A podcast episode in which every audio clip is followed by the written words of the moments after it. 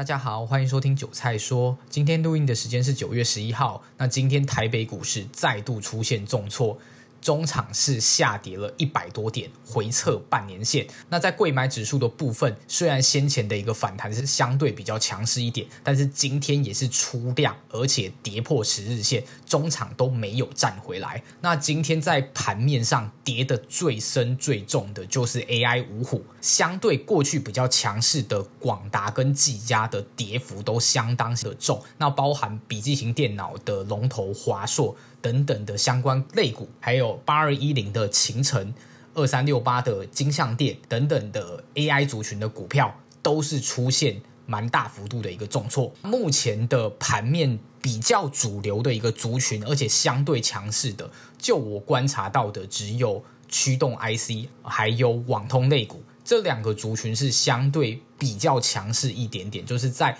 台北股市这一个礼拜多以来的回档期间之内，他们是没有破底，而且持续在缓步垫高。但是在这两个族群的股本，还有对于整个市场交易量的贡献跟整个成交量的贡献，我认为是不足以去容纳过去 AI 族群那么疯狂的一个大量的主流资金，所以是没有那么利于多头去做一个反攻的。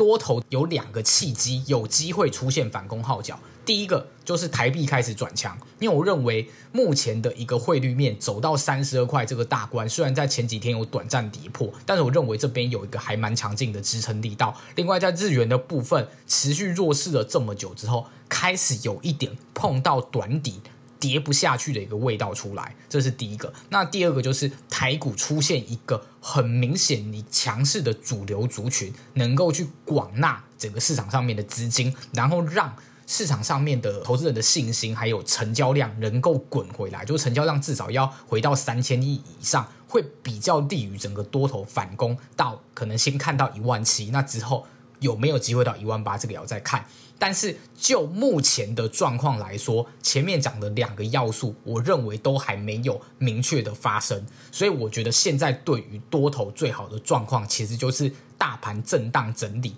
然后不再破底。那目前资金面，我认为应该要做比较保守一点的操作，parking 进去相对来说有防御，就是它的殖利率高，过往的配息好。然后它的本益比相对较低的这些股票里面会比较安全，寻找这些不是大标股，它也不是 AI 啊或是 IC 设计这种比较高本益比的股票，而是相对具有防御性的，像是二四零四的汉唐、三零二三的信邦，或是一些创建、记忆体、宜鼎，甚至是一些传产、富盛应用、互动、远百。或是金融股等等的股票，我认为是目前相对来说短线上比较好去 parking 资金，再做一下观望。因为盘是在震荡整理的过程中，只要没有一个很明显的主流，你做指数不好赚钱。你做股票来说呢，就除非你要很明确的抓到族群或是一个短波段。那以指数来说，还有个做法，就是你现在开始做一些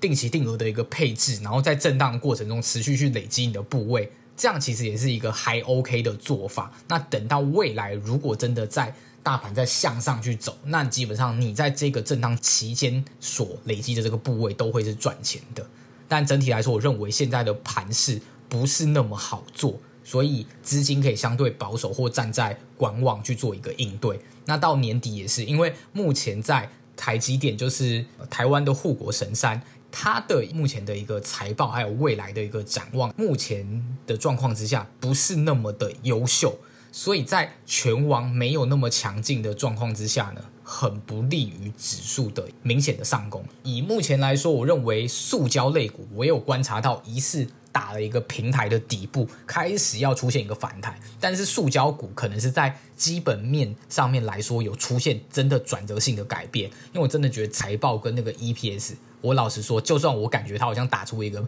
平台的底部，我也不太想要去进场了。包含台塑四宝了，台塑、台塑化、台亚、南亚，我只能说他们的基本面真的没有办法吸引我去买它，即便好像开始要有一点反弹的号角出现。那以上就是今天节目内容。如果喜欢我频道的话，可以继续追踪我后续的节目哦。